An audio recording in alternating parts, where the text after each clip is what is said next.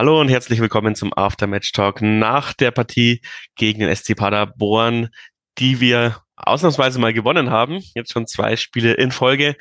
Beinahe hätten wir diesen Aftermatch Talk auch nicht hinbekommen, weil wir kommentieren ja gerne nur Niederlagen. Ähm, danke, dass du dir einen Tag, äh, zwei Tage danach Zeit genommen hast. Daniel, du hast ja auch den Turmfunk kommentiert. Servus. Hallo, Servus. Sehr, sehr gerne natürlich. Ich weiß nicht, wie es dir geht. Ähm, Im Discord haben sie geschrieben, dass quasi ganz Regensburg sich am Samstag schon nach Sieg angefühlt hat, schon vor der Partie, also dass die Stimmung extrem gut war rund ums Stadion. Sonne hat gescheint und ich kenne es so aus meiner Vergangenheit, wenn man auch so in diesen Medienbereich reingibt, gibt es so manche Tage, wo sich davor schon wirklich sehr viel nach Euphorie und Sieg anfühlt. War es bei dir, hattest du das Gefühl auch oder wie war dein Gefühl vor der Partie? Also Andi und ich, wir waren sehr knapp dran, deshalb haben wir nicht so viel mitbekommen außenrum, aber man schnappt ja immer seine Eindrücke auf. Und es hat natürlich zum Wetter ein bisschen gepasst, einfach. Frühlingswetter in Regensburg mit der Winterjacke war einem viel zu warm, vor allem wenn man in der Sonne war. Auf der Pressetribüne war es dann wie immer kalt.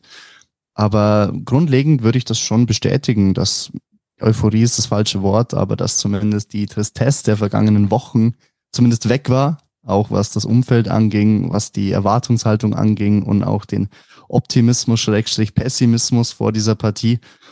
Es war ja auch ein Spiel, das von der Konstellation her so gestaltet war, dass man ja nicht als Favorit da hineinging, dass man lockerer ausspielen konnte, weil man gegen Paderborn Tabellenvierter wenig zu verlieren hatte. Und wenn man sich die Zahlen angeguckt hat vor der Partie, dann hätte es eigentlich nichts zu holen geben dürfen. Das Einzige, was für den SSV sprach, eigentlich im Vorfeld, das war der Trend, weil Paderborn hatte die letzten drei Spiele schon nicht gewonnen, davor aber super gestartet ins neue Jahr 2023. Und beim SSV war es genau umgekehrt. Der Start furchtbar ins neue Jahr und dann in Kiel schlecht gespielt, haben auch alle offen zugegeben, aber halt eben diesen Befreiungsschlag womöglich gelandet. Und du hast schon ein bisschen gemerkt, dass Paderborn nicht die Sicherheit hatte, die sie sonst oft schon gezeigt haben in dieser Saison. Und andererseits, dass beim SSV ja vielleicht diese Laufbereitschaft, den halben Meter mehr zu gehen, einfach mehr da war, leicht euphorisiert durch den Sieg letzte Woche in Kiel. Ich, ich sage ja dazu immer, also beziehungsweise Heiko Herrlich hat dazu Scheißhausfliegen-Mentalität gesagt. Und ähm, das übernehmen wir jetzt schon äh, Jahre, also weil mir gefällt dieser Ausdruck sehr gut. Und das hätte ich jetzt auch gesehen. Ähm, in der ersten Halbzeit würde ich sagen, war ganz klar unser Auftrag, äh, die einfach zu neutralisieren und und ähm, ja, den Frust steigen zu lassen, dass sie nicht führen, weil die hatten natürlich den Druck. Sie wissen, wenn sie nicht gegen uns gewinnen, dann ist der Abstiegskampf jetzt erstmal vorbei, äh, der Aufstiegskampf, Aufstiegskampf für Paderborn vorbei. Ähm, und ich glaube, das war quasi schon unser Credo, so lange wie möglich die Null zu halten und dann schauen, was nach vorne geht. Sehe ich das richtig? Würde ich im Großen und Ganzen so unterschreiben. Paderborn hat ja wie immer mit Dreierkette agiert und zwei Schienenspielern. Man muss ja auch dazu sagen, Paderborn, denen fehlen viele Leute. Leipertz fehlt, das ist der Top-Torschütze des SC Paderborn, dazu Pieringer, der Top-Assistgeber und ich glaube zweitbeste Torschütze. Das darf man auch nicht außer Acht lassen, dass die auch personell nicht so aufgestellt sind, wie sie sein könnten. Das hat auch geholfen und die erste Halbzeit war zerstören. Das war klar zu sehen, dass das der Matchplan war von der Janel von Mersa Begovic und das hat aber auch sehr, sehr gut geklappt. Man hat nicht in aller vorderster Reihe angegriffen, aber sobald der SC Paderborn im Mittellinie-Nähe kam, war sofort klar hierher und nicht weiter. Dann hat man das bisschen mehr nach vorne verlagert, Paderborn immer wieder zu langen Bällen gezwungen und das hat die genervt. Das hat man richtig gesehen. Die haben sich in der Dreierkette hinten den Ball zugespielt, zwar die Außenposition auch mal gesucht und gefunden, aber dann war der Raum sofort dicht. Und außer über lange Bälle ging nichts. Und da haben Breitkreuz und Elvedi gut aufgeräumt. Elvedi ja eigentlich die Stütze schlechthin überhaupt, auch die letzten Spiele.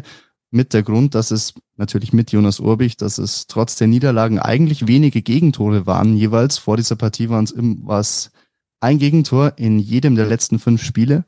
Und auch die Rückkehr von Breitkreuz, hast du schon gemerkt, ist schon noch mal wieder mehr Stabilität da als ohne ihn, hat man auch gemerkt.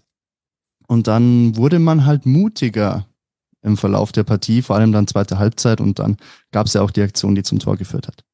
Warst du überrascht, dass äh, Feed anstatt Faber für Salah reingekommen ist?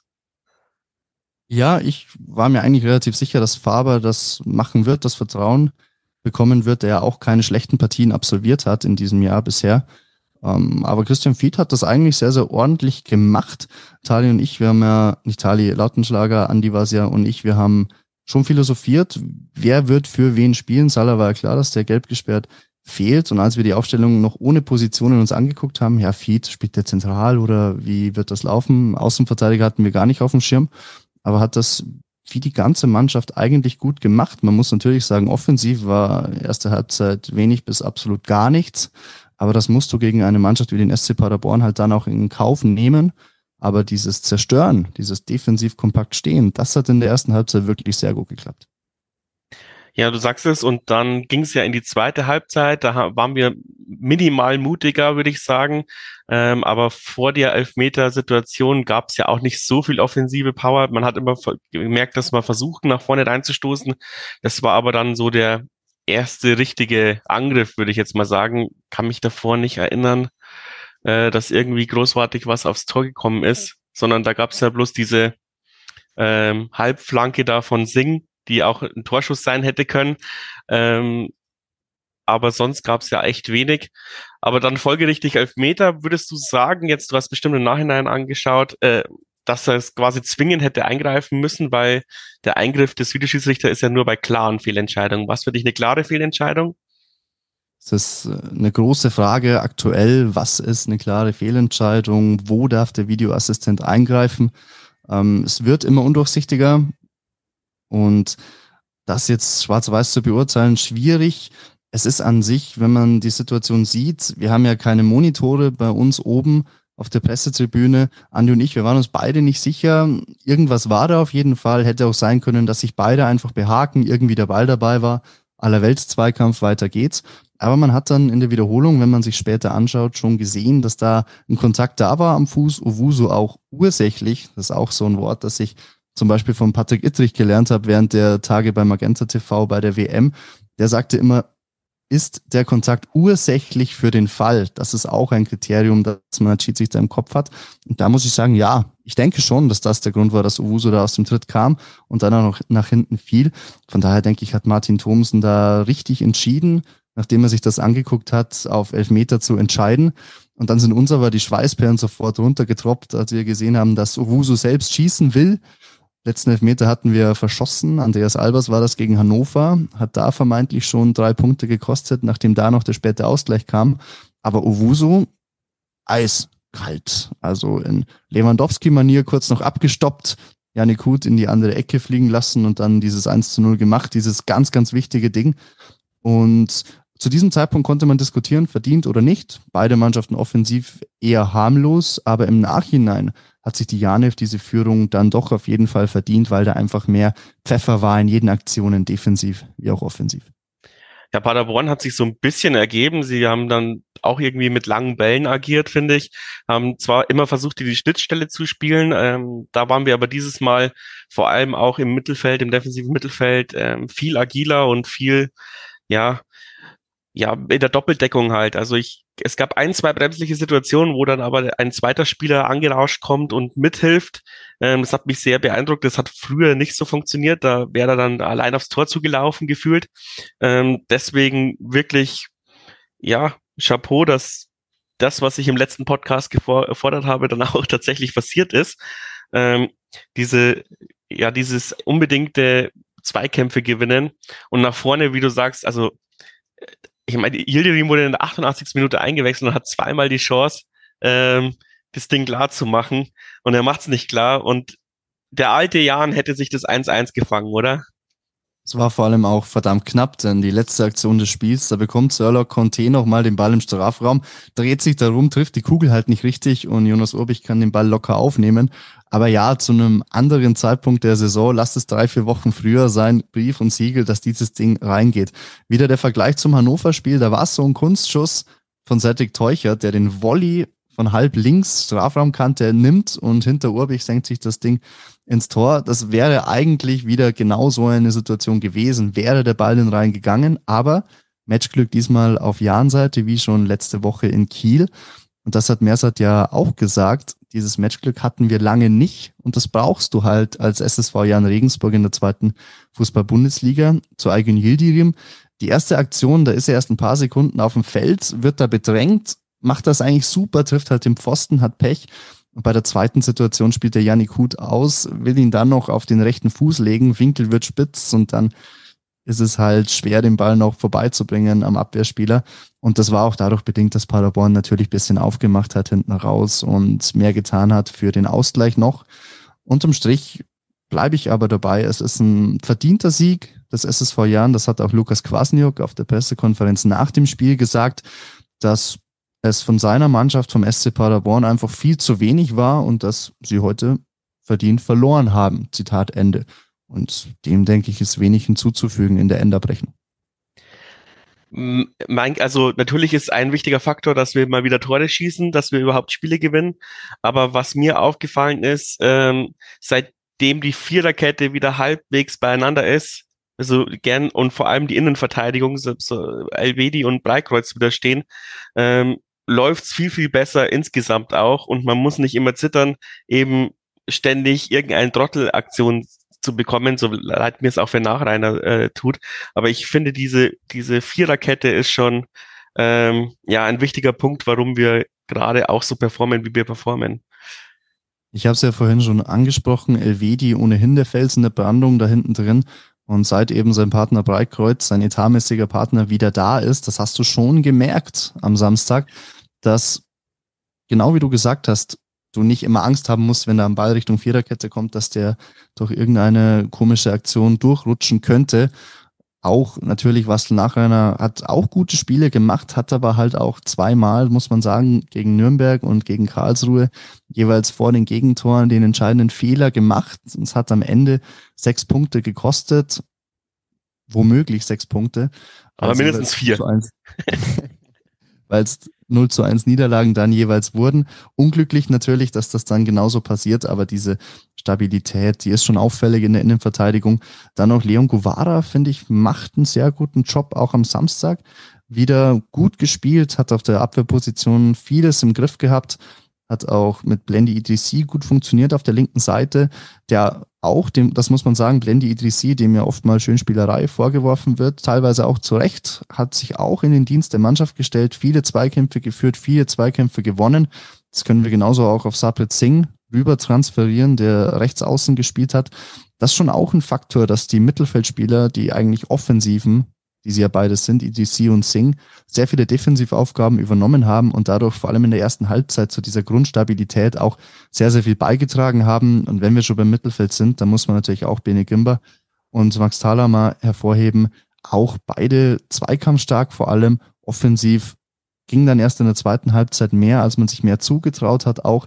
Und da hast du dann auch wieder dieses Selbstvertrauen gemerkt, dass man sich in Kiel geholt hat weil in anderen Spielen, ich ziehe wieder den Hannover-Vergleich, weil ich da auch im Stadion war für den Turmfunk, da war dieses letzte Restquäntchen Agilität, das man braucht, um sich dann auch mal letztendlich durchzusetzen, einfach nicht gegeben. Man muss ja auch sagen, wie der Elfmeter zustande kommt. Das passiert ja auch über die linke Seite, über Guvara und Idrissi. Wer weiß, ob die sich vor zwei Wochen da auch entsprechend durchgesetzt hätten und den Ball überhaupt auf Ubusu gebracht hätten. Da geht es gar nicht um die Qualität der Spieler sondern mehr darum, um das Mentale, um diese Blockade, die man dann halt auch hat, wenn es einfach nicht läuft, egal was du machst, es funktioniert nicht, dann bist du natürlich auch diese zwei drei Prozent gehemmter einfach in allem, was du machst. Dagegen, wenn du diesen Sieg im Rücken hast, diesen Befreiungsschlag, dann gehen halt eben diese drei vier fünf Prozent mehr und das gibt halt dann oft auch den Ausschlag. Ja, ich bin mir nicht ganz sicher, ob es halt ähm, daran liegt, dass wir halt gegen Kiel eben diesen, was heißt Duselsieg, aber diesen Sieg eingefahren haben, der uns jetzt halt mental so viel weiterbringt. Oder, ich meine, ich habe ja Leute wie Idrisi aufs Übelste beschimpft nach dem Nürnberg-Spiel. Und ich finde, ab da hat man dann schon gemerkt, dass sie schon so ein bisschen den Abstiegskampf angenommen haben, also komplett anders agiert haben, auch konzentrierter agiert haben, aber dann hat man halt einfach gegen Hannover, gegen KSC und Fortuna Düsseldorf Pech. Also genau, da ist halt das Matchglück, wie du schon sagst, nicht auf unserer Seite gewesen. Bei Fortuna Düsseldorf war es dann aber auch noch eine Qualitätsfrage. Düsseldorf halt noch viel bessere Individualisten als wir. Und dann kommt eben dieser Trendwende mit Kiel, wo es dann auch endlich mal glücklich für uns war.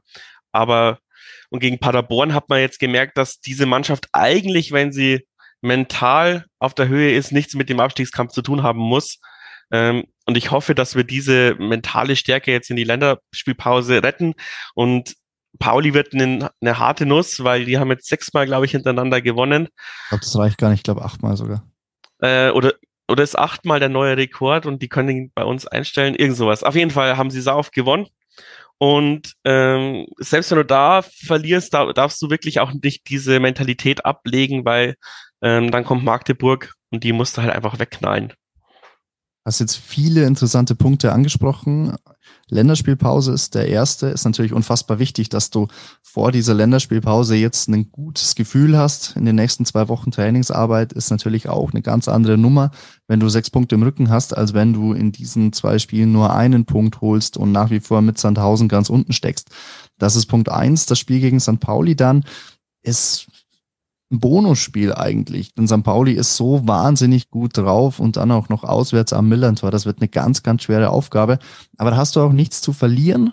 Wichtig wird dann eben dieses Ding in Magdeburg, wie du gesagt hast, direkte Konkurrenz. Wir können ja mal den Blick auf die Tabelle wagen. Es ist ja ganz, ganz eng da unten. Wir das hatten ja auch ein bisschen Glück mit den Ergebnissen am Wochenende. Also es ist nicht alles ideal gelaufen, aber vieles weil wir hätten natürlich auch irgendwie noch auf Relegationsplatz landen können. Und so sieht die Tabelle eigentlich noch halbwegs kommode aus für uns mit Platz 14. Aber es ist eben sehr, sehr knapp. Nur Sandhausen vermeintlich etwas abgeschlagen, 21 Punkte ganz hinten und dann drei Mannschaften mit 25 Zählern. Ja. Hansa Rostock heute auch den Trainer entlassen. Ganz frische Meldung sind mit 25 Punkten auf Rang 17. Davor Eintracht Braunschweig auch 25 Punkte. Ganz wichtiges Tor geschossen im Niedersachsen-Derby, 91. Minute, den Sieg gegen Hannover geholt. Und dann Arminia Bielefeld mit 25 Punkten auf Rang 15 und dann auf 14 mittlerweile der SSV. Man möchte sich nicht ausmalen, was denn wäre, wenn man bei diesen 20 Punkten geblieben wäre, die es vor den letzten zwei Spielen noch waren. Und dann kommt der FC Magdeburg, der übernächste Gegner mit 28 Punkten, also zwei Abstand, dann Nürnberg mit 29, Fürth mit 30. Das ist so die Region, in der wir uns bewegen. Also es waren in vielerlei Gesichtspunkten, nicht nur was die Tabelle angeht, auch was das Mentale angeht, die Länderspielpause, die kommenden Gegner, brutal wichtige sechs Punkte. Und ich möchte nicht wissen, was im Umfeld und allgemein im Verein los wäre, wenn man diese zwei Spiele in den Sand gesetzt hätte. Vor allem auch krass, ich überspringe jetzt mal das St. Pauli-Spiel. Magdeburg hat äh, jetzt hat Rostock äh, zu Gast, dann sind sie bei uns und dann haben sie Sandhausen zu Gast. Das heißt, die haben jetzt drei Wochen, ähm, wo sich entscheidet, ob sie absteigen oder nicht. Mal schauen, ob sie diesen Rückstand haben. Ja, also das, also wir können quasi ähm, auf ein Magdeburg treffen, das sich ein bisschen Selbstbewusstsein durch, durch Hansa Rostock, durch den Sieg gegen Hansa Rostock geholt hat, was für uns auch nicht schlecht ist, weil dann bleiben die unten drin. Oder eins, das halt voll mit dem Rücken zur Wand steht, weil sie gegen Rostock verloren haben äh, und dann auf, äh, zu uns müssen. Es wird auf jeden Fall ein sau krass interessanter Abstiegskampf die nächsten Wochen. Das ist auch ein Punkt, Abstiegskampf. Das kennt man ja in Regensburg gar nicht so richtig aus den letzten Jahren. Denn gut, oberstes Ziel immer Klassenerhalt, das ist klar. Aber dass du so tief unten drin bist, das hatte man ja noch nie seit dem Aufstieg. Ja, es war ja darf ich so, kurz reingrätschen? Allerdings ja. ist es dann dieses Jahr vielleicht auch wirklich jedem bewusst, weil letztes Jahr haben wir einfach am letzten Spieltag gegen Pauli gewinnen müssen, damit wir nicht absteigen. Also ähm, ja, vor zwei Jahren. Vor zwei Jahren, ja genau. Äh, wo ich mir damals schon dachte, ja fuck, wir sehen alle so ein bisschen zu locker. Und dann hat es natürlich irgendwie geklappt. Knapp, ja. Aber dadurch, dass wir halt vorher nie auf dem Abstiegsplatz waren, ähm, hat sich das nicht nach Abstiegskampf angefühlt, obwohl die Ultras natürlich nach Sandhausen gereist sind äh, während Corona äh, und dort außerhalb des Stadions Rabauts gemacht haben. Aber so als, sage ich mal jetzt, erweiterte Fanszene hat sich so ein bisschen wie Larifari angefühlt und eigentlich war es arschknapp. Dann vielleicht ist es besser, dass jetzt jeder weiß, was die Stunde geschlagen hat. Kann, kann man so sehen, ist vielleicht auch so. Aber auch da war es so, du hast dich nicht von unten hochkämpfen müssen, sondern bist halt hinten raus nochmal Gefahr gelaufen, vielleicht auf Rang 16 zu fallen. Aber dass du wirklich ganz unten stehst, du hast es gerade gesagt, Abstiegs auf einem Abstiegsrang nach einem kompletten Spieltag stand der Jan bis vor fünf Wochen nie, seit er in die zweite Bundesliga wieder aufgestiegen ist. Das meine ich mit, wenn man ganz, ganz unten drin steht während der Saison, das ist tatsächlich neu auch wenn es sich komisch anhört. Ja, tatsächlich, ja. Also nach, nach sechs Jahren mal die rote Laterne zu haben, war aber auch emotional belastend, ehrlich gesagt. Also für mich, deswegen habe ich mir auch eine Stadionpause gegönnt, auch wenn es mich jetzt ärgert, da, dass ich nicht drin war. Aber ich habe es wirklich nicht emotional geschafft, mich in diesen Dreierbus zu hocken und zum Stadion zu fahren und gegen Paderborn auf den Sack zu bekommen. Ich, da bin ich vielleicht äh, ein bisschen heuchlerisch, weil ich ja der Mannschaft von der Mannschaft erwarte, dass sie diese Mentalität an den Tag legen, aber ich krieg sie nicht hin. Aber ich brauchte diese Pause unbedingt und es tut auch echt gut, jetzt auf Platz 14 zu sein, die sechs Punkte geholt zu haben, ohne dass ich mich aufregen musste. Da musst du jetzt aber aufpassen, dadurch, dass es durch deine Stadionpause gut lief, ja. dass man dich beim nächsten Mal überhaupt noch reinlässt. Ja, das ist ja immer das Problem, aber ähm, an, an, tatsächlich glaube ich an so sowas nicht. Also da bin ich äh, völlig schmerzbefreit. Das, ähm, so Aberglauben habe ich nicht beim Sport. Bist das du abergläubisch beim Sport? Hast du irgendeine Kette, die du immer trägst, wenn du kommentierst oder sowas? Dann null abergläubisch, aber das sind natürlich immer schöne Fakten für uns Journalisten. Das stimmt, ja. Der war nicht da oder der Trainer musste aussetzen, seitdem läuft's bei der Mannschaft und so weiter und so fort. Weiß der, wie es läuft. Da kann man sehr viel reininterpretieren auf jeden Fall. Aber genau. Meine Tourfunkbilanz ist relativ gut noch. Äh, sie ist, glaube ich, noch nicht im Minus, deswegen ähm, habe ich dann heute Selbstvertrauen, dass es nicht an mir liegt. Andi und ich haben noch diskutiert, bevor es losging am Samstag. Ja, wann hast du eigentlich deinen letzten Sieg kommentiert? Ja, ich kann mich nicht mehr dran erinnern. Ja, bei mir war es der erste Spieltag und jetzt können wir uns wieder dran erinnern, wann, wann das war. Das ja, so es ist auch, ist auch natürlich für uns Ehrenamtler unfassbar wichtig, ähm, Erfolgserlebnisse zu sammeln. Vor allem ist halt auch schlimm, wenn ich im Stadion bin, äh, und die Leute halt dann quasi mir die, die Niederlagen zustellen oder jetzt musst du aber mal was Kritisches zum Trainer sagen, jetzt langsam mal langsam. Und ich so, ja, ich habe gar keinen, also ich habe schon ein bisschen Einfluss, aber nicht viel. äh, ja. Wo du gerade noch den Trainer ansprichst, vielleicht als letzten Punkt. Es tut natürlich auch Mersat Selimbegovic persönlich wahnsinnig gut, diese sechs Punkte. Denn äh, es ist schon riskant aus meiner Sicht vom Vorstand, in so einer Situation schon bedingungslos zu sagen, bis Saisonende wird da nichts passieren. Das ist nicht ohne Risiko gewesen. Es scheint sich auszuzahlen. Es deutet sich zumindest an durch diese letzten zwei Ergebnisse. Aber auch ihm persönlich wird das wahnsinnig gut tun. Auf jeden Fall. Ich meine, man hat ja gesehen, wie er dann äh, aufs, auf Platz gestürmt ist und beinahe Yildirim vor Freude umgegrätscht hat. Das ist so ein bisschen Kahn-Vibes von Getafe, wo er den äh, Bommel die Nase gebrochen hat. Ähm, ja, aber jetzt nochmal zum Thema, äh, ja, Nibelungentreue, aber wenn ich böse sein muss, muss ich sagen, wahrscheinlich hat Rothammer auch gar keine andere Strategie, weil diese Nibelungentreue gab es ja auch schon an den Trainer, ähm, als wir in die, in die Regionalliga abgestiegen sind.